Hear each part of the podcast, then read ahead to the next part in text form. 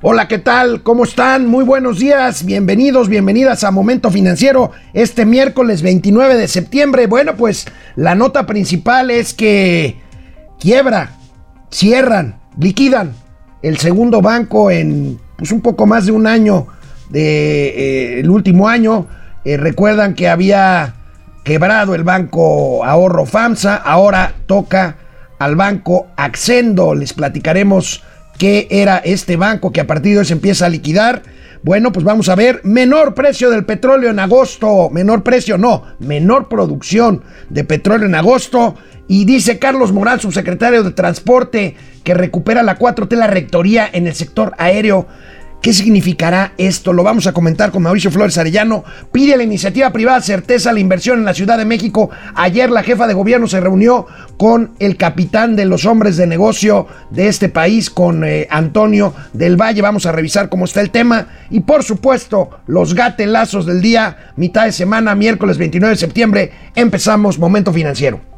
Esto es Momento Financiero. El espacio en el que todos podemos hablar. Balanza comercial. Inflación. Evaluación. Tasas de interés. Momento Financiero. El análisis económico más claro. Objetivo y divertido de Internet. Sin tanto choro. Sí. Y como les gusta. Peladito y a la boca. Órale. Vamos, réjete bien. Momento Financiero. Bueno, pues empezamos esta emisión de Momento Financiero y saludo con mucho gusto a mi amigo Mauricio Flores Arellano. Mauricio, buenos días. ¿Cómo estás, mi estimado Alejandro? Aquí andamos. Pues bueno, es que hay tantos bancos. Cincuenta y tantos bancos, cincuenta y dos son, ¿no? Sí, digo, tampoco es una cuestión así de que ay, se quiebra y fragmenta el segmento del bancario. No, No, es un pequeñitititito Ahora, banco. aquí lo Representa el importante- 0.08% del sistema. También, ahora, también hay que dimensionarlo porque al final de cuentas, y qué bueno que existe un seguro para los depósitos. Ujú, eso Los vamos a hablar ahorita. Los depositantes que tengan ahí, hay un límite, ¿no? Creo que es un millón Son de unidades de inversión. 400 mil UDIs, que son 400,000. como 2 millones y medio de pesos. Entonces, esto cubre en el caso de Banco Accendo al 96% de los depositantes que van a recibir su dinero completo. Todos aquellos que decían, no, es que maldito Foba Pro, hay todo. Bueno, para esto sirve. Para esto sirve. Bueno, esto sirve. vamos por partes, como dice, ¿qué dices? El destripador, ¿verdad? Ya que el, el carnicero. El carnicero. Bueno, la Junta de. Gobierno de la Comisión Nacional Bancaria y de Valores aprobó en reunión extraordinaria celebrada ayer al mediodía revocar al Banco Accendo eh, la licencia para operar como institución de banca múltiple ante diversas irregularidades, pero sobre todo pues ante un nivel de capitalización que lo acercaba ya pues a la quiebra por estar por debajo de los límites que se requieren para que un banco opere. Es el segundo es el segundo banco en, un poco más de un año que eh, tiene eh, esta situación de liquidación. El primero fue Banco FAMSA. Ahí tenemos el comunicado que emite ayer por la tarde la Secretaría de Hacienda, la Comisión Nacional Bancaria y de Valores, el IPAP, que es el seguro de depósito del que hablaba Mauricio Flores, y por supuesto, eh, les decía yo, eh, el Banco de México y la Comisión Nacional Bancaria y de Valores. ¿Cómo venía el índice de capitalización? Recuerden ustedes, se los volvemos a repetir. Los bancos no prestan dinero de ellos, los bancos prestan el dinero que a Ahora, su vez los depositantes vale la pena eh, destacar. tienen ahí. Vale la pena destacar que un nivel de 9.88% incluso es por arriba del recomendado del 8%. O sea, De- ¿qué- de- qué quiere recomendado, decir pero, pero México lo tiene en 10 y medio, en 10.5. 12. 12, el Do- promedio es 12.5%. No, no, el promedio, pero el mínimo regulatorio 10%. ¿no? 10%, sí. A final de cuentas, el mínimo regulatorio, a ver, nada más para que quede claro. A ver, es la cantidad de dinero que debe tener el banco como capital en respaldo a los créditos que da. Si el crédito empieza a ser quebrantado, es decir, la gente no paga estos créditos, el banco tiene que ir reservando contra capital. Y en el momento en el que el capital, esta relación baja de este 10%, suenan las alertas. ¿Ah? ¿Por qué se dan los impagos? Muchas veces porque no se estudió bien al acreditado, porque el negocio no le salió al, al acreditado, porque el acreditado tiene malas mañas, también puede darse estos casos.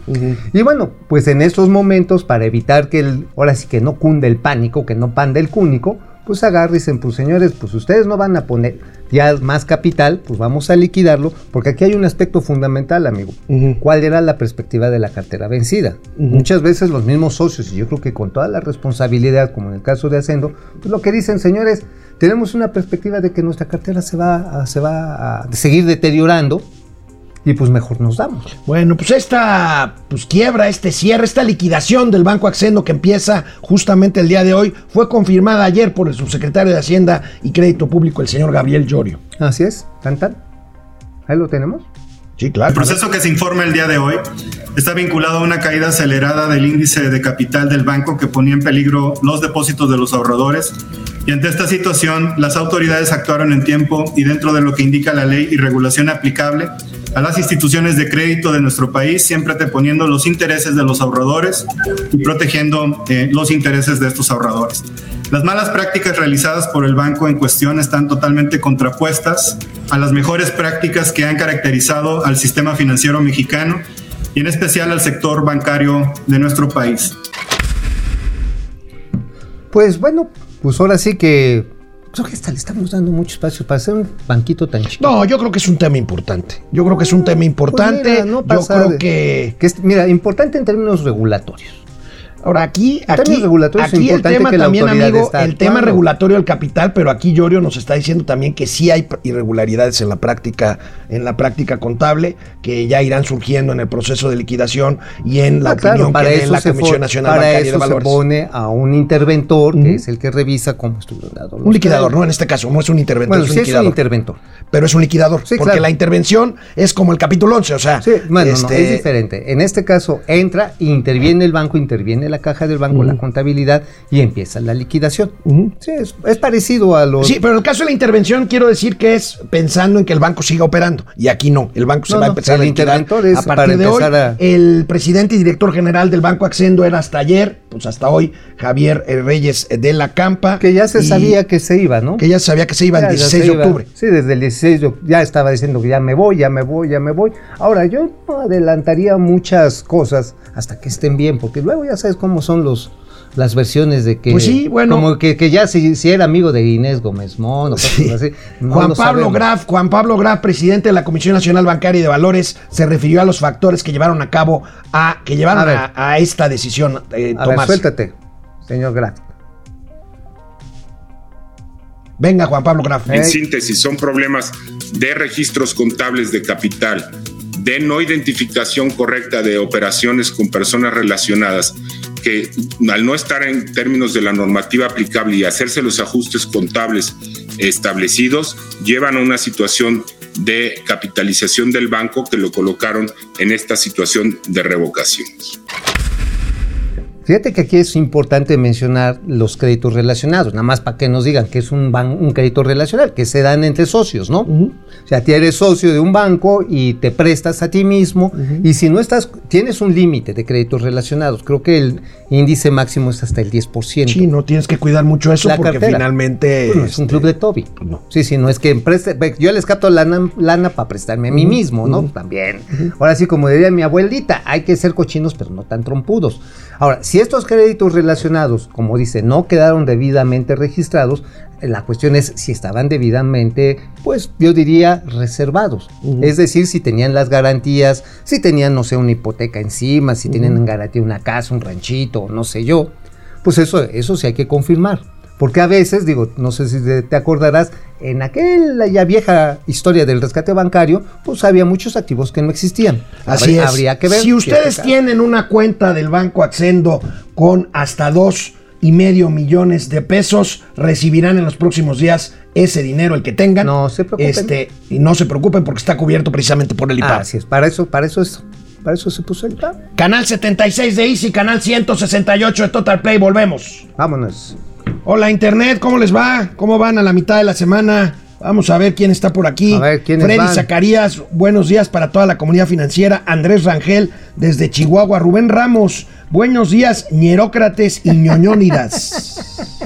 Oye, ñerócrates y ñoñónidas. Muy griegos. Muy griegos, grecos. Ahora sí, de las altas grecas. De las altas grecas. Ari Loe, buenos días, Master, presente, gracias. Acaleñas Lucía Elena, grecas. Lucía Elena Silva, buenos días, DDC Financiero, Alex Mau. Lucía Elena Silva, buenos días a todos en el chat. Lía San Ciprián, buenos días, amigos. Hola, Lía. Jaime Loera, buenos días al Bruno Díaz y Ricardo Tapia. Ay, ta, ta, ta, Tú eres el joven mantequilla porque se te deja ahí, pero. Y tú serías el batialbondigazo. Batman, Este, eh, Batman y Rubin.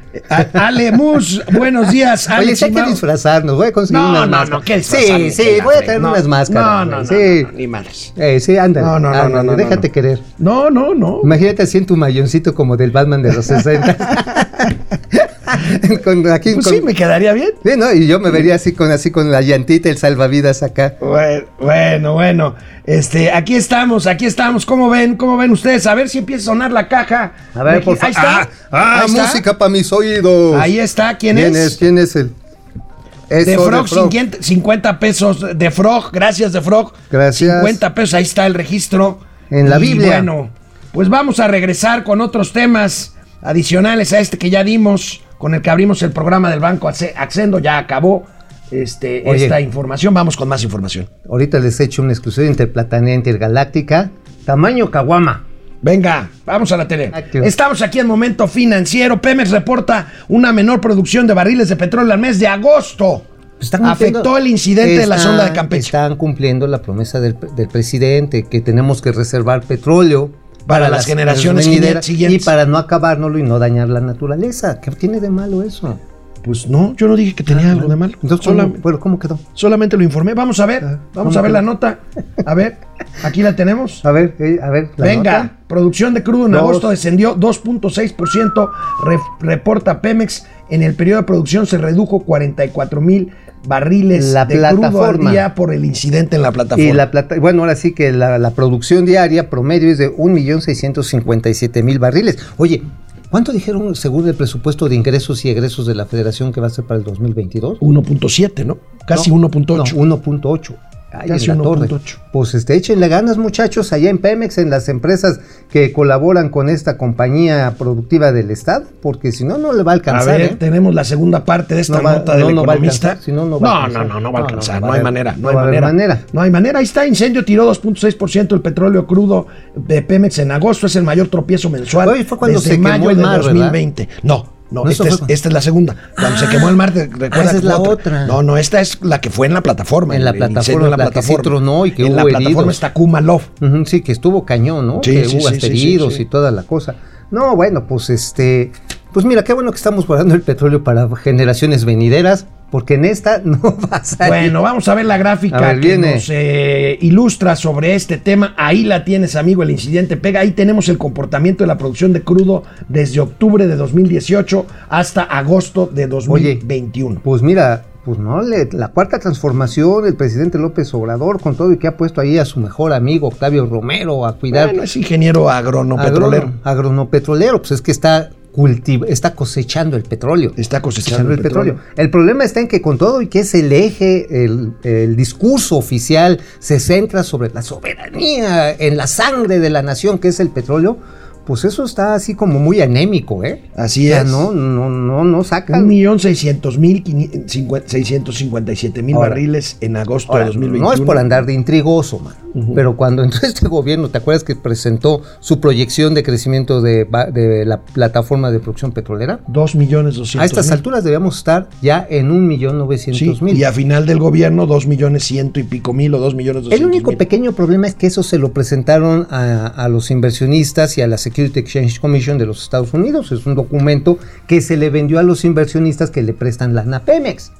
Y por supuesto no se está cumpliendo esto. No se está cumpliendo y como dijo don Teofilito, Ni no se va a Ni se cumplir. cumplirá. Bueno, ayer la jefa de gobierno de la Ciudad de México, Claudia Sheinbaum, se reunió con un grupo de hombres y mujeres de negocios encabezados por Antonio del Valle, presidente de la ¿Qué le comisión, dijeron? ¿Qué le de la dijeron? comisión, eh, más bien del Consejo Mexicano de Negocios, quienes le pidieron certeza, certeza en la inversión como podemos ver en esta nota del financiero, pide IP, certidumbre y Estado de Derecho. No es la primera vez que lo hacen. Bueno. En este caso lo hacen a la entidad pues, que es el centro de la actividad económica, nos guste o no nos guste. Este, Pues sí, no, pues aquí eh, la Ciudad de. México, aquí está.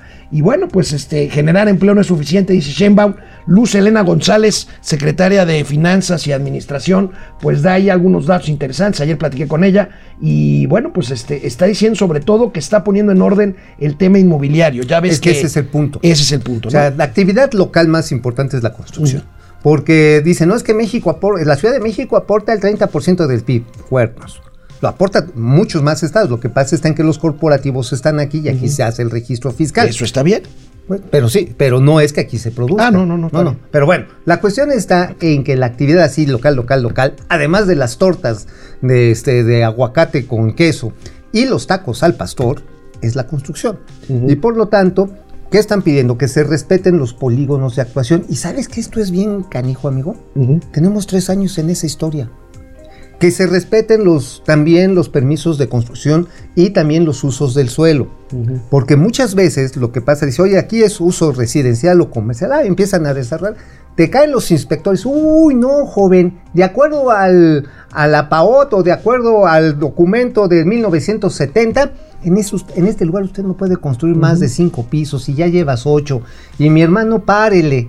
Y se arman los medequeteantes. Están destramando eso, ¿eh? Me platicaba la secretaria de Administración y Finanzas. Ese es un punto De, es un punto. Me platicaba de varias decenas de proyectos en el corredor de Paseo de la Reforma, claro. que incluye la reconversión de espacios disponibles que antes estaban destinados a oficinas para convertirlos en otras cosas. Ah, claro. Vivienda, por ejemplo. ¿Qué es lo que va a pasar? ¿Qué es lo que está ¿Qué es pasando? lo que está pasando? Pasando, ya hay 17 centros, bueno, eran centros comerciales o edificios de oficinas en la Ciudad de México que se están volviendo ya este, espacios, este, ¿cómo se llama? Habitacionales. Habitacionales. Sí, y están padres, ¿eh? Sí, no, bueno. Están, están perrones. La cosa es que te alcancen. La, la, la, ¿no? Bueno, y eh, haya financiamiento, en fin. Oye, ¿otro- ¿sabes interesante. otro aspecto también? Sí. Las inspecciones que hacen a los restaurantes y a los bares.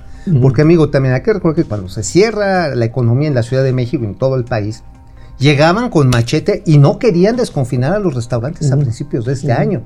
Y no fue que hasta que los restauranteros le dijeron, señora regenta, no mamut, este, eso es en Santa Lucía.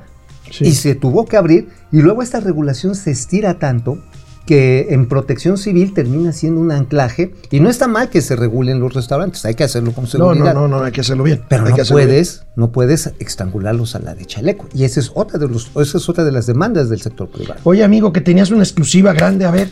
Ahí les va. ¿Qué crees que pasó con el amparo que promovió ante el segundo tribunal colegiado de lo administrativo de la Ciudad de México, la CONCAMIN, para zafarse del exhorto de la Secretaría de Economía para que hiciera libres las elecciones? ¿Qué pasó con ese amparo? Lo batearon anoche. Lo batearon. ¡Pum! O sea, Fuera de cancha. o sea, no al lugar. No al lugar el entonces, el nuevo presidente de la CONCAMIN será el que fue designado. no. ¿O al revés? No, al A revés, exactamente. cuéntalo, si, el amparo, cuéntalo, cuéntalo. si el amparo lo echaron para atrás, porque la Concamín decía, no, no, a mí me respetan mis elecciones donde agarré a Luis Abugaber. Y pues a Abugaber se le ap- apareció la de la Burger, Ah, ok. porque les echan entendí, atrás el amparo. Entonces van a tener que reponer el proceso. absolutamente. Y entonces Luis Abugaber, pues eh, seguramente lo va a pelear en otra instancia. Se va a ir a la, supe- a la Suprema Corte de Justicia, donde seguramente lo van a volver a batear. Pero te doy la otra exclusiva. A ver. La otra exclusiva está en que va a subir a la Cámara de Diputados una propuesta para reformar la ley de cámaras de ya. ¿Y sabes qué? Pues si los señores de Concamín, Paco Cervantes y Manuel Pérez Cárdenas y sus cuates no se alinean, los van a alinear. Ahora, ¿no se había reformado ya recientemente la ley de cámaras? Hace, bueno, no recientemente, pero hace que Sigue unos siendo el 5 o mi- 6 años. Sigue siendo el club de Toby, mano. O sea, agarra el consejo directivo, lo pone el presidente y el comité directivo elige al comité electoral para elegir entre ellos quién es el nuevo presidente. Es el club de Toby. Y eso es lo que van- les van a quitar. O sea, si no se alinean, los van a alinear. O sea, que está brava la Tatis. Está brava la Tatis y está brava no solamente Morena en ese tema, también se va a subir la Alianza Va por México. La alianza va por México, que te también refieres a PRI. PAN y PRD. Sí, dijeron, sí, ya basta de, de estarle haciendo la simulación de que, pues ya sabes cómo le decían ahí a los líderes de Concamín, ¿Cómo? los vendedores ambulantes. ¿Por qué? Porque no salían del centro histórico, se la pasaban ahí echando tamales de chipilín y no representaban a sus. a Está sus bien, está bien. Vamos a ver, eh, hacen falta contrapesos y yo estoy a favor de Totalmente. cualquier cosa es que. Eso es vaya en ese sentido. Bueno, canal 76 de Easy, canal 168 de Total Play. Esto es Momento Financiero, así con todas sus letras. Información de economía, negocio y finanzas para que todo el mundo Hasta los pesos y los que están en contrapeso. le entiendan. Hola, Internet de regreso. Estamos aquí con mucho gusto. Evaristo Contreras con Rodríguez. Saludos, Alex y Mauricio. Desde Monterrey, Patricia González. ¿Cómo está el clima? A ver, ahí está La otro. música para mis oídos, ¿quién le cayó? otro. Órale. Alan, Castellanos, Alan. 200 pesos. Querido Alan Castellanos, sensei de los senseis. Oye, muchas gracias. Alan. Oye, ya, 250 ya da como para cuántas, cuántos cartoncitos. Pues unos tres, ¿no? Hasta tres, ¿no? Ya. O cuatro six de cua- carta blanca. nos Cuatro dicen six de acá. carta blanca nos te soplaron, ¿verdad? Sí, sí, no, pues no, a ti también. Este, Víctor Manuel Sapien Piceno, saludos desde Péncamo. Pili Sainz, buenos Pili, días, ¿cómo solecitos. Ya nos pusieron la segunda dosis. Perfecto, Pili. Qué bueno. Como ciudadanos responsables ya tenemos la base de virus actualizada. Está bien, Pili. Saludos al Qué Depre. bueno está ese. La base de, la, sí, la base de, datos virus de actualizada. Este, José Tenorio, buenos días, mi, mi querido Pip. El pi- mi querido Pico de Orizaba, ahora ya es de Puebla. Sí es cierto, el INEGI, el INEGI dijo que ahora resulta, pues tienen esa facultad, ¿no? Ajá, sí, claro, de Son las cartas geográficas. Ajá, sí, claro, y eso Entonces ahora resulta las- que el pico de Orizaba va a estar en Puebla y no en Veracruz. Ahora, no se preocupen, el volcán de Colima, no me acuerdo si el volcán de Colima o el nevado de Colima, uno de los dos no está en Colima, está en Jalisco. Exactamente, el Nevado de Colima. El nevado de Colima no, está de en, no está en Colima, está en Jalisco. Sí, o sea, Entonces, pero ojo, no le va a pasar que al monumento de, o sea, de Colón. digamos que el INEGI tiene otros datos. O sea, Depredador mercenario. Oye, no va a ser, no va a ser como con el monumento de Colón. No los van a quitar No. de donde están. No, Ahí van no, a seguir. o sea, el antimonumenta, como dicen. Depredador El antimontañe. Eh, Depredador Mercenario, buenos días, saludos como siempre, ya con la novedad que ayer se nos actualizó la base de virus con la segunda dosis bueno. de AstraZeneca, qué bueno. Jefe Franco, René Franco, ¿cómo estás? René. Paco García, aparentemente los mercados están tranquilos con la quiebra de René. Ah, ah. No, los, mer- los mercados están nerviosones, pero por el tema de la deuda que les comentábamos ayer de Estados Unidos. Claro, sí, el tema la- del nerviosismo responde a otros factores. Accendo, pues va a ser liquidado. Y tan, tan. Vamos a... ¿Qué? La ¿Otra tele. vez? A la tele. Ah. El día de ayer el canciller Marcelo Ebrard compareció ante la Cámara de Senadores. ¿Y qué dijo el bueno, carnal pues defendió Marcelo? la política migratoria de la 4T, pues es obvio, lo iba a hacer. ¿no? Ah, bueno, pues por supuesto. Dijo que no iba, México no se estaba prestando a hacer la frontera sur de los Estados no Unidos. solamente los está conteniendo, pero bueno, él, él dice que la política se abre. Va- Vamos a ver lo Ahí viene, viene, carnal Marcelo, arráncate, por favor. la ley en México que quienes deseen condición de refugio se les va a dar. México es de los que menos rechaza condiciones de refugio. Nada más para darles una idea. Hace poquito más de un año, el total de personas solicitando refugio en México no rebasaba 10 mil personas. Este primer semestre llevamos 64.378. ¿Quiere decir que el flujo aumentó 10 veces? No. Quiere decir que la política mexicana en torno al refugio ha sido más activa o más proactiva, si se quiere. Entonces, a esta fecha, 64.378 personas han solicitado refugio en México. Debo decir que las imágenes a las que hace alusión el senador Álvarez y Casa indignan a todas y a todos, empezando por el de la voz los compañeros de Gabinete de Seguridad y por los mandos del gobierno de México. Esa no debemos permitir por ningún motivo que se violen derechos humanos. Y por lo tanto se han suspendido y se solicitó al Instituto Nacional de Migración por conducto de la Secretaría de Gobernación que se suspendiera y se investigara y sancionara a quienes cometan atropellos a los derechos humanos. Eso nunca va a ser justificable. ¿Cuál es la política? Ofrecerles refugio. ¿Cuál es la política? Que si se van a sentar en México hagamos un proceso de transición. ¿Con quién estamos trabajando? ACNUR y otras instituciones. Pues mira, qué bueno, qué bueno que el carnal Marcelo, pues reprueba, reprueba que, que No, haya bueno, este tipo no de violaciones. de otra claro, forma. Mal hubiera dicho, no, pues es que tenemos que contenerlo, nos está pidiendo el tío Ahora, Sam. 64 mil eh, solicitudes de asilo de gente que anda por ahí en el Más territorio los- nacional, más los que rebotaron para atrás. No, más los que todavía ni siquiera han podido registrar. sí, sí, Estamos hablando de una catástrofe humanitaria. O sea, en eso, sin lugar a dudas, todos podemos estar de acuerdo. Centroamérica y Haití está en plena diáspora de la gente que dice, vámonos, porque aquí no hay ni para comer y si nos quedamos nos matan. Ahora, lo que también defendió pues fue, dice, la política exterior de México refulge como nunca en el mundo.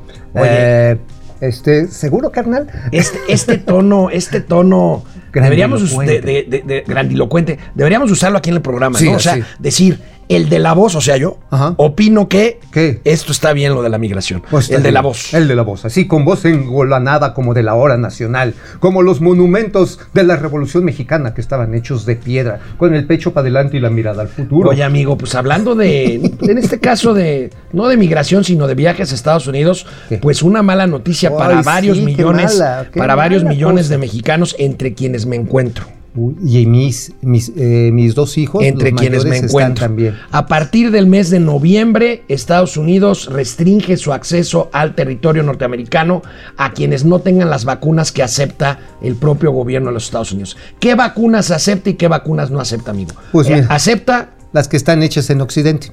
la Moderna, Ajá. Pfizer. Pfizer, AstraZeneca y párale de contar. No, no, espérate, también está la Y otra. Johnson, Johnson. la Janssen. Y Janssen Johnson, and o Janssen. Janssen. Ajá.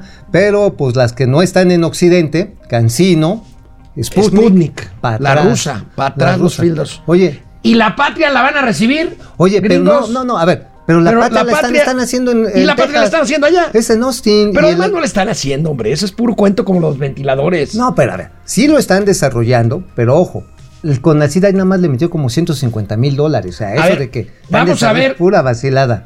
¿eh? A ver. Oye, están actualizando la patria con las nuevas cepas, este, ya de, de este, es- La- ah. de cisticercosis y Anda, coli no, de pero, los, oye, de los pero pambacitos ahora de, ya van a de venir, septiembre. van a venir rebajadas con agua de tamarindo y mezcal y, Y limón con chía. limón con chía. Bueno, vamos a ver los números de las vacunas en México. Viene. Híjole, este es realmente, yo creo que esto se tiene que corregir, amigo, porque vamos a ver de qué estamos hablando. Estamos hablando de dosis recibidas en México. AstraZeneca es un buen número, esos no tienen problema. Pfizer, 33 millones, no tienen problema. Moderna, sobre todo en la frontera norte, 3,5 millones. Janssen, que son las menos. que son las menos. Son Porque de una sola además, dosis. mucha gente se ha ido a poner la Janssen Ajá. allá a Estados, allá a Estados Exactamente, Unidos. una de mis hijas se Pero no allá. aceptadas por Estados Unidos, Cancino, 8 millones de mexicanos. Que me llama la y Sputnik casi 7. Que Sinovac, que son 20 melones, sí está aceptada y eso que Sinovac se, es China. Sí, Ah, fíjate. también es curioso. Ahora, seguramente aquí no solamente es una cuestión geopolítica. Hay que recordar que Cancino tiene varios elementos de que su efectividad no está terminando de convencer a las autoridades sanitarias mundiales. Sin embargo, ojo, ¿a quiénes le han puesto Cancino sobre todo en México? A los maestros. A los maestros. A los maestros. Y a funcionarios públicos. Ahora, y pues a muchos adultos les ha tocado el Sputnik. Ahora, esto va a afectar tremendamente los planes que había para traer a México el envasado y eventualmente la producción de Sputnik.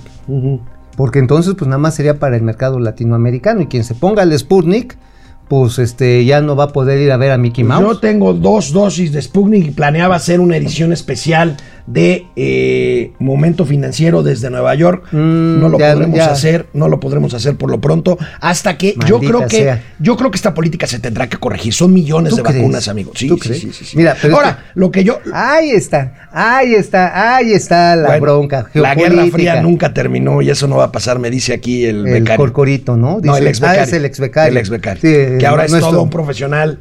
Sí, nuestro eh, Mónico Levinsky. Mónico Lewinsky. Sí, nuestro Mónico Levinsky dice que sí, la Guerra Fría nunca ha terminado. Y sí, efectivamente, también hay una geopolítica de los negocios. Pues sí. Sí, sí, sí. ¿Sabes Ahí más ya o lo menos? habíamos dicho. ¿Sabes ya lo como habíamos dicho. cuántos melones de dólares se van a requerir para inmunizar a toda la humanidad? Hacia los costos que hay. ¿Cuántos? Algo así como 500 mil millones de dólares. 500 mil millones de dólares. Imagínate ese pastelito, papá. Bueno, échate ese tronco a la uña, ese trompo a la uña. Ese tronco, bueno, tú dirás. Ese tú. A ver, ayer dábamos cuenta de la encuesta nacional de ocupación y empleo del INEGI. Miren esta gráfica del economista, es muy interesante para comentarla aquí en Momento Financiero, amigo, porque la variación por tipo de empleo, fíjate cómo se cae tanto el empleo formal, pero también el informal, que había crecido en junio, en julio, en agosto se viene para abajo, también el informal. Exacto, esto es realmente preocupante porque quiere decir que las tasas de inversión que se han estado dando después de pues, la reapertura de las actividades económicas, pues ya se le acabó el gas. O sea, recontrató, pero no recontrató a todos. Y ya después dijeron, ¿sabes qué, mijo? Este, pues ya no necesitamos tres cocineros, nada más con uno, porque la gente no tiene para comprar al Ahora, restaurante. me man. gustaría, amigo, que nos explicaras la siguiente gráfica, porque es una comparación de cómo se ve la tendencia del empleo formal nacional. Eh, o sea, la, La línea, la línea verde oscura es la encuesta nacional del INEGI. Exactamente, Y la, la línea verde clara es el registro del IMSS. Ah, mira, aquí esto es muy importante. La diferencia que hay entre la ENOI y el IMSS es que el IMSS es el trabajo formal. Es el trabajo que está registrado ante el Seguro Social y paga lo que son las, eh, las aportaciones para fondo de ahorro de retiro, enfermedad y también por, este, ¿cómo se llama? Por jubilación, ¿no? Pero aquí se ve claramente lo que veíamos en la gráfica anterior, que el empleo informal también se está cayendo. que se está cayendo o no está creciendo tan rápido y el, el que es el trabajo informal, el trabajo que, y este es efecto de la cancelación del outsourcing.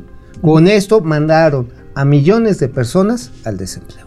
Bienvenida a la 4T y su justicia laboral. Bueno, pues aquí Ay, tenemos papá. las cifras de empleo, aquí seguimos ¿sabes en momento financiero, mande.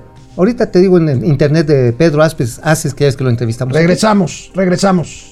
Bueno, Francisco García nos decía lo de los mercados tranquilos, pero pues no están nerviosos los mercados. nervioso. ¿no? No, y sabes qué, por también el aumento del precio del petróleo. Porque de esa manera se empiezan a desequilibrar las empresas que son usa- usuarias intensivas de combustible. Así es. ¿Quién cayó de a ver, lana? A alguien, ver, cuéntenme. A ver, échenle. Música. Ok. Edu G, 50 Órale, pesos. no. Francisco García. Ya salió para 3 kilos de tortillas, no nos falta para la Dante. Delgado, Dante, Dante, Delgado, Carlos amigo. Santoyo Ebrar, ayer se autonombró ser un florero. Eduardo Martínez Ibarra, buenos días, sístole y diástole del palpitar financiero. ¡Ay! No, amigo, bueno, ¿será la que te veo el palpito? la- Dulce Ojeda. Agradecido, agradecida por- agradeciendo a la vida por tener tan excelentes maestros. Gracias, Hombre, Dulce. Francisco García, la banca en México se ve sólida y hasta con recursos para fomentar el crédito. Sí, sin duda. El sistema bancario está capitalizado y tienen dinero para prestar. Sí, hay el, tema, el tema es eh, demanda. Sí, demanda igual, de sí, crédito. exactamente, ya lo hemos platicado. Sí. José Almazán Mendiola, la empresa de outsourcing más grande de México la tiene el gobierno de México y se llama Jóvenes Construyendo el Futuro. ¡Qué, qué bárbaro! bravo, Deberías de tuitearlo, bravo, José Almazán Bravo, y Mendiola. te retuiteamos porque esta es una joya. Ale Mus, buenos días al dúo dinámico Lía San Ciprián. Ahora reuniones Oye. con los ricos para la campaña de Sheinbaum no tiene perdón. Oye, Pedro Aces, eh, ya ves que estaba comentando en la tele, él fue un empresario que también desarrolló el outsourcing, pero el outsourcing inteligente. Personal de limpieza, de seguridad, de atención a actividades agropecuarias, pero capacitados con educación, con prestaciones arriba de los de la ley, y pues tuvo que regresar el Pues sí, chaparro. bueno. Oscar Gustavo Tabomalo, saludos desde Puebla. Ráfaga Martínez, saludos a Astra y Seneca de las finanzas. Ale Mus, ¿qué pasó con Lía San Ciprián? Ahora la Sheinbaum va a darles tamales de chipilín. Pues John Gons, saludos. Seno y coseno de las finanzas. ¿Qué me vieron chichoncito? Seno y coseno de las finanzas. Bueno, a ver, hay que ver quién es la tangente para que nos la... Para que te la O rime. la hipotenusa. Pues esa podemos ir a buscarnos, ¿no? Al rato. Bueno.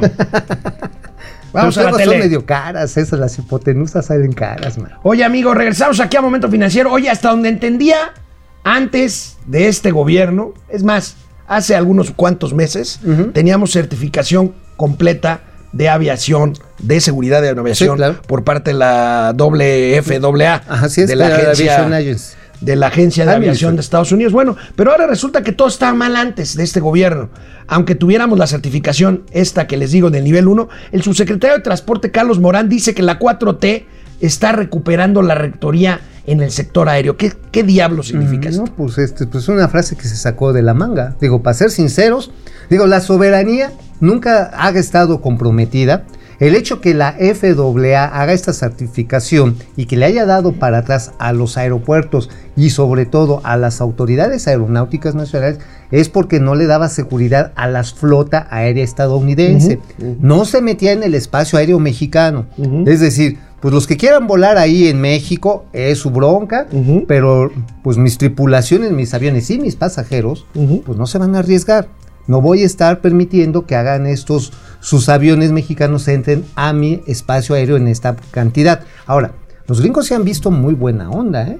¿Por en qué, este amigo? tema. A ver, viene la pandemia y se cae el pasaje aéreo, como en todo, ¡pum! se cayó hasta 90%. A ver, los gringos pudieron haberse puesto bien gandallas y haber dicho, miren, vamos a regresar a revisarles, pero a partir de los niveles del 2020. Ah, eso es, bueno. o sea, de- Ujú, sí. dejaron vigentes los que ya A estaban. los del 2019. Por eso todavía puedes irte en un vuelo de United a Washington Sí, ahorita. ah, exactamente. o, de Aeroméxico. Ajá, o de Viva Aerobús a Nueva York o a, a California y no hay esta restricción. Ahora, ¿cuál es donde te ponen en la restricción? Cuando pases del nivel de vuelos, de itinerarios que tenías antes de esta degradación, pues entonces no puedes volar para allá, no puedes hacer el incremental hasta que la autoridad mexicana certifique todos y cada uno de los procedimientos Cosa que no pasó. Está en eso. Yo tengo entendido que mandaron a un grupo bastante nutrido y fue una fue uno de los favores que nos hizo la carnala Harris, ¿eh? Si carnala Harris agarró, la señora Tamara Harris agarró el compromiso ya como el Departamento de Estado de apoyar a las aerolíneas mexicanas y estadounidenses para la regularización con la autoridad mexicana. Bueno, pues O sea, vamos a ver, no vamos a ver qué pasa de las- con esto. Amigos y amigas de Momento Financiero, y como estamos hablando de aviación, lo cual no quiere decir que Mauricio Flores sea un aviador. No, es un aviador un par de veces a la semana. Sí, sí, Pero. ¿de qué escribiste el día de hoy, Mauricio Flores? De avioncitos. Ay, no me traje mi avioncito, el de Aeroméxico. ¿Por qué? ¿Qué crees, amigo? ¿Qué pasó, amigo? Ya va a salir del capítulo. Ya va a salir del capítulo de quiebra de los Estados Unidos a Así Aeroméxico. es, del Es, una buena noticia. Muy buena noticia. A ver, Recuérdales a nuestros amigos qué es el chapter. el, el año pasado, y en el caso de, de Aeroméxico es importante, dijeron, ¿saben qué? Se nos cayó el pasaje hasta el suelo, no estamos sacando ni para la nómina. Help me. Acreedores, help me. No les voy a pagar, vamos a entrar a una reorganización, voy a buscar quién me preste una lana, le prestaron mil millones de dolarucos, este fondo de capitalización. Apolo, ¿no? Apolo. Apollo Investment y con la jueza Shelley Chapman, la jueza del sur de Nueva York, les dijo, señores, este, pues sí, procede su capitalización, pero a pagarles a, los a todos los acreedores para que puedan seguir funcionando. La verdad está en que Aeroméxico ha recuperado paulatinamente los niveles de ocupación, no ha perdido los niveles de puntualidad, eso es muy importante. No, no es una buena línea. ahora, ha sido una ingota para todos los que trabajan. Ahora, se nos van a venir encima tremendo. muchos pasajeros que se quejan de los retardos, Sí. pero que más allá de Aeroméxico, más allá de Aeroméxico, esos son la mayor parte de las veces problemas de los aeropuertos, más bien del aeropuerto De la- de la internacional de México. de la Ciudad de México y no de las líneas aéreas. ¿no? Básicamente. En esa honor a la verdad, Ah, ¿no? La verdad sí. hay que ser. Está en un desgarriate en el ICM, Sí, pero maravilloso. Ahora, fíjate, esto es importante. Esto implicó que los pilotos aceptaran que recortaran personal, que les quitaran personal, que les recortaran las prestaciones y el salario. Lo mismo los sobrecargos, los mismos los trabajadores de la industria aeronáutica, también los trabajadores en tierra. Bueno, los cinco sindicatos decidieron, señores, pues no va a haber de otra, ¿eh? Y también los trabajadores de confianza, hasta parecen de desconfianza, también les cortaron a la mitad. Y dirían, ay, no, pues los accionistas se la, se la rifaron en él. Los accionistas tuvieron que poner así sus pompitas y sus acciones, y pues ahora sí abusa de mí con el prestamista. Pero ¿sabes cuál es la mejor noticia de todo esto? ¿Cuál es la mejor noticia? que hay tres fondos de inversión que dijeron, ya le dijeron a Apolo, va, sí le entramos a Aeroméxico, porque la verdad sí nos gusta el modelo de negocio y algo muy importante. Delta Airlines se va a quedar como socio. Delta Airline tiene el 51% de las acciones de Pero se llegó a temer porque perdió, pues nada más en ese trance, Oye, amigo, el ¿y equivalente a 3 mil millones de ¿Qué dólares. sigue entonces después de la salida del Chapter 11 de, de Aeroméxico? ¿Esta capitalización todavía adicional? Sí, exactamente. Más bien, los mil millones que les dieron este, en créditos, o más bien en capital, en el, el que le llaman el deep financing, que les dieron para salir del hoyo precisamente a Aeroméxico, pues este dinero va a, pa- a pasarse a otros fondos, o incluso el mismo eh, este Apolo se podría quedar, o lo van a distribuir. Va a haber nuevos socios accionistas.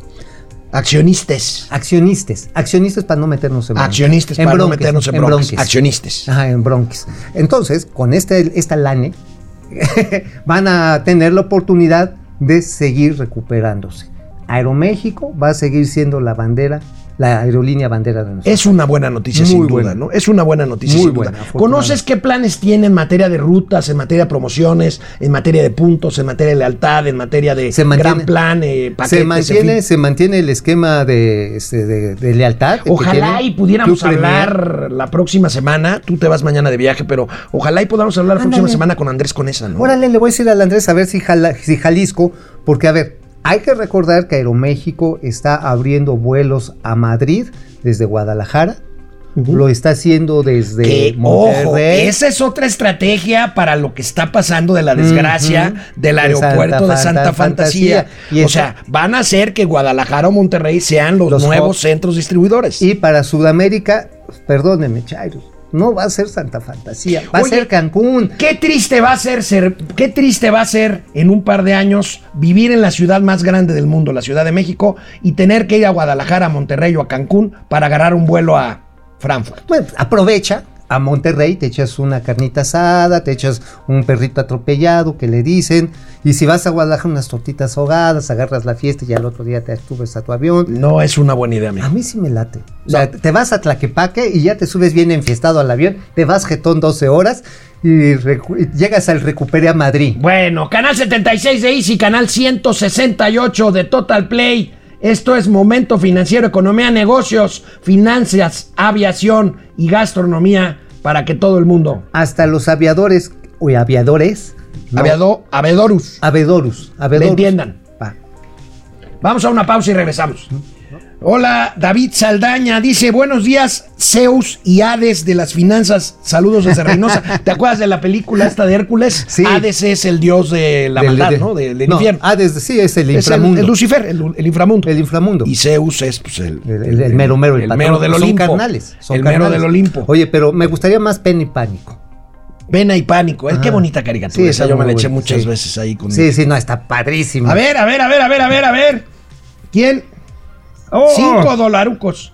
Didi Monarca, cinco dólares. Didi Monarca, wow. Didi Monarca. Servando González Muñoz, saludos afectuosos, queridos hermanos Alejandro Rodríguez Cortés y Mauricio Flores oye, Arellano. ¿ya desde? Puerto Vallarta. Servando, ¿cómo le haces? Oye, hermano. Nosotros aquí trabajando. Ya llegamos a 400 varos. Ya, ya llegamos, amigo. Ya, ya Está alcanza bien. para medio kilo de bistec, un- dos kilos de tortilla. Te voy a jugar una las chelas. Este, bueno, este, Alma, Marcela, Silvi, Silva, buenos días, chicos de las finanzas. Espero tengan un buen miércoles. Saludos de su amiga. Gracias, Alma, Marcela. Gracias. Eh, Jo- Jorge Alberto Torres, Barman y Drogin. Ah, sí, ta, ta, ah, sí está bueno. Barman y Drogi.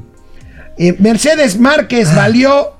¿Qué? mm, el confinamiento del año pasado y ya el bicho está por todas partes. Sí, eso sí. Ahora, también hay una verdad. Hay más gente vacunada y aunque sea con una dosis, medio te defiendes para Y miren, ponerse las esto, dos. esto ayuda mucho, aunque ustedes no lo crean. Y esto lávense en las pezuñas mucho. cada que puedan, Bueno, por Fidel favor. Mendoza, León Cabrera, David Ortiz, dicen que por el COVID y la falta de empleo le- la reabrieron para seguirle. Pues no sé a qué se refiere. Pues seguramente a, A la economía, ¿verdad? A la economía, sí, sí. Diana Lom, saludos desde el bello Acapulco. Qué bonito Hijo. Acapulco, a pesar de los pesares. Qué bonito Acapulco. oye, qué envidia. Fidel Reyes Morales, Saludos. estoy bien picado con los videos de Anaya, ya los deberían tener en Netflix. Me gusta más la serie de Anaya que la de Calamar. Bueno, Arturo Barrera, el tío Alex, hoy se vio como Pedrito Solá. Lo bueno es que tiene al lado a Pati Chacón para que lo controle. Ya, quieto, quieto. Jacqueline Batarse Amar, este Marcelo no entiende cómo cree que puede ser presidente de México. Pues sí, puede ser. Pues puede sí. ser. Ahora, vamos a ver qué tanta popularidad jalan. Ahora, falta todavía un chorro, ¿eh? Buenos días, dice Mau Ríos, Masters of the Financial Universe. ¿Qué Vamos onda? a los gatelazos. ¡Vámonos! Regresamos, regresamos aquí a Momento Financiero y antes de ir con los gatelazos como todos los días de lunes a viernes en este espacio que es de ustedes, tenemos un estudio del Instituto Mexicano de la Competitividad que analiza el tema de brecha de género en materia de consejos de administración. Un estudio de datos interesantes, solo una de cada 10 consejeros, solo uno de cada 10 consejeros de las empresas que cotizan en la Bolsa Mexicana de Valores Mm, son mujeres, mujeres. amigo. Y ahí tenemos las principales empresas. El más adelantado, esto yo ya lo sabía, el más adelantado en equidad de género es Ay, Walmart. cálmate, no te presumas. Ay, yo ya lo sabía, nada más que lo tengo ilustrar bola de babosos.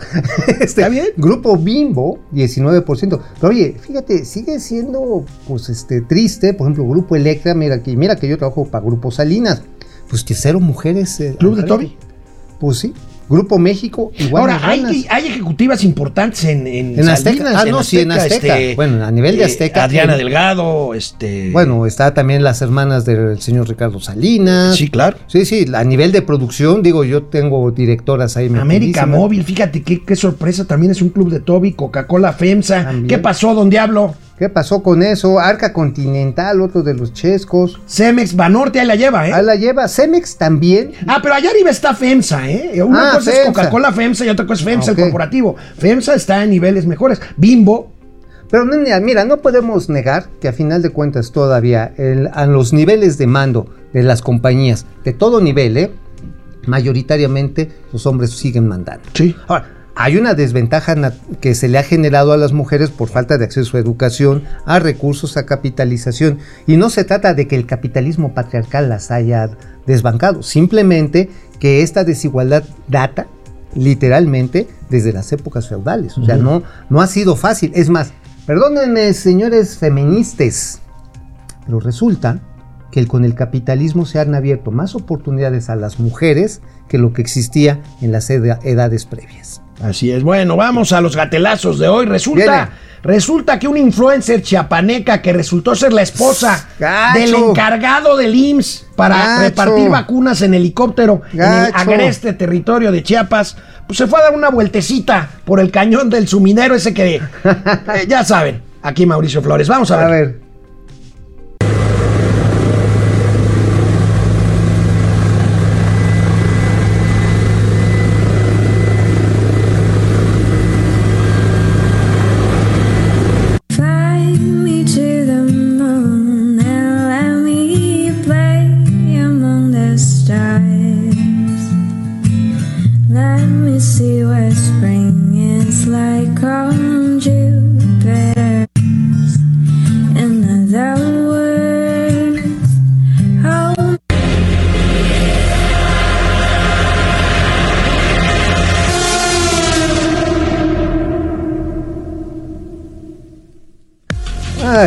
Mira nomás, más. Pues ahí va, muy guapa Muy esta influencer Oye. que resultó ser la esposa o la pareja sentimental de un funcionario del IMSS. Pues mira, pues eso del cañón del sumidero como que sí viene al caso, ¿no? Amigo. Pues sí, al caso porque iba a repartir vacunas. Ahora, a- es yo el me imagino, encargado de Ahora, Yo me repartir imagino que una excursión bonita también debe ser la visita al Monte de Venus. Debe ser divertido. Bueno. Ahora, hay que, a lo mejor para ir para esos niveles sí necesitas un helicóptero. Un helicóptero. Bueno, oye, amigo, y resulta que están saliendo como ratas de la alcantarilla. ¿Quiénes? ¿Quiénes? Las becas, las becas que el CONACIT ahora resulta que ha entregado Ah, a sí. puros familiares. De la cuarta. De la 4T. A ver, ¿a quién, ¿a quién le Primero, cayó? a ver, el hermano de Gibran Ramírez. No me digas. Que a pesar de andar despotricando contra Morena, ahí está el hermano de Gibran Ramírez, Ángel Ramírez, 4 millones 900 mil pesos por concepto de subsidio En el de becas. ejercicio. ¿Cuál ejercicio? 2021 y 2020, no, 2020 y 2021, ahí tenemos la no, ficha. hombre. Oye, ¿qué estaba estudiando este Argel? University of California. Ándale, papito. pues, persona ¿qué? No, que- moral. ¿Y qué no estaba que, no que estudiando? muy acá de que la- el nacionalismo y que en las universidades Oye, pero no extranjeras a aprender se va a robar. A aprender a robar, ¿Sabes que van a exactamente. aprender a robar? Bueno, Oye, de tenemos entrada ya se robaron cuatro melones. Y la hija de la regenta fueron 5 millones 500 mil. Y también la, la hijita de Al- Álvarez Huila, también. la hija de Álvarez Huila que la presentamos ayer, por eso les digo que está saliendo como, como agua desbordada en inundación. Aquí Como tenemos ahora Xochimilco tras tormenta. a la hija de Florencia Serranía, ¡Madre! aquella funcionaria que fuera directora del metro cuando se les cayó la línea 12. Concepto para becas, 365.445.36. Oye, a estos muchachos sí les está haciendo justicia la revolución. Ahora sí, llegaron al paraíso, no del cielo, sino de los presupuestos. Ahora sí llegaron al Edén de los salarios y los buenos cargos. Y las becas neoliberales y Oye, no, no, no, no, no. Ahora ya no son neoliberales, son justas retribuciones. Pero, a ver, perdóname, ¿qué están estudiando estas, estas linduras? Pues habría que ver en el caso de la, señ- de la señora Ajá. Cuatroteísmo. Están estudiando cuatro- cuatroteísmo. Ahora, yo me imagino que la hija de la regenta está haciendo el estudio de la epistemología, de cómo se puede descolonizar Paseo de la Reforma moviendo y cambiar la historia a través del movimiento de los monumentos, de los antimenumentes. Este, Álvarez Huila, que su hija está estudiando artes, ¿Artes? debe de ser... Estudió. Estudió artes. Estudió. Ya- ya debe de ser diseño eh, mixteco náhuatlaco. Ergonómico. Ergonómico para los respiradores que no se han fabricado todavía. Bueno, amigos y amigas, ¿No? por si ustedes no se habían dado cuenta, hubo un grave error en la transmisión oficial, en la transmisión de la televisión oficial mexicana de los 200 años de la consumación de A la ver. independencia. Miren esto. Bien. El 10 de febrero de 1821, el diálogo entre Agustín de Iturbide y Vicente Guerrero, fraguado con un abrazo colmado de esperanza e ilusión, daba paso a la tregua y propiciaba la firma del Plan de Iguala. Sus postulados serían aceptados por la mayor Oye, este, se ve medio Ahí, chafa ahí la edición. tenemos, amigo. Están hablando del plan de Iguala y dice contigo al alcalde, Con licencia. castigo, perdón, al alcalde con licencia, José Luis Abarca, el de los 43. ¿Cómo se? O sea, seguramente le hicieron ahí copy-paste en la Y lo producción. pusieron ahí. Y pusieron ahí, a lo mejor pusieron en Google, a ver, a- Iguala, el plan de Iguala. Ah, pues, Ah, José pues Luis. Abarca. Los 43. Los 43. Vivos se los llevaron, vivos los queremos. Oye, la Y- independencia se la llevaron viva y viva no la regresaron. Qué, qué, qué error, ¿eh? Oye, pero qué malhechotes. Ahora, acuérdate. ¿Ve? Ahí está. ¿Quién hizo esta porquería? Castigo al alcalde con licencia José Luis Abarques por omisión en el infierno de Iguala. Oye, ¿sabes quién hizo esta porquería? ¿Quién? Una empresa que se llama Dígito, eh, Dígito Imagen. ¿Y sabes dónde tiene sus oficinas Dígito Imagen? ¿Dónde, amigo? En un hotel que está en- ahí en la calle de Tolstoy, de Polanco. Y le pagaron 35 millones de pesos. ¿Y sabes qué ¿Es tenía? una empresa constituida en un hotel? ¿Un hotel bien o un hotel de esos de... de, de tiempo, tiempo. No, pues es un hotel de negocios. No sé qué Ok. pasa adentro. No me han contado que se pone interesante, pero no me consta nada. Bueno, amigo, hoy es miércoles del quién es quién y hoy fue muy breve porque no había mucho espacio en la agenda. A ver. Y la señorita García Vilchis A la Vilchis pues dijo, perdón, señor presidente, pero nada más nos va a dar tiempo de un caso. A ver, bien. Hoy nada más vamos a presentar una nota porque está un poquito apretada la agenda, vamos a guardar las que tenemos las demás para la próxima semana. A esta le titulamos Con tal de golpear al gobierno, el periódico El Universal inventa. Y la razón le hace segunda. El 25 de septiembre de 2021 Dice, sin probarlo, que no es cierto que los precios del gas estén más abajo. Están más abajo. Y pues sí Oiga, es cierto. oye, pero la nota, la nota es que ya se bañó. Se ve que la echaron en cloro cuando menos medio día la Qué señora. mala onda eres. Es que se veía bien chamagosita, pobrecita, pero pues sí. Ahora, señora Vilchis, pregúntele al señor Ricardo Sheffield que efectivamente no hay subsidios al gas. El procurador del, del consumidor, ¿te refieres? Así es, así es. Si quieres luego lo entrevistamos para que lo diga Sí, aquí sí, sí, y sí, entonces desmentimos a la Vilchismosa. ¿Cómo ves? ¿Quién es quién en momento financiero? En las... Sí, ¿cómo ves? Bueno, vámonos ya. Nos vemos mañana. Mañana no va a estar este No voy a estar. infeliz individuo. Voy a estar en Cancún, ¿cómo la ven? Sufran, sufran, sufran. Ténganme envidia. Mm.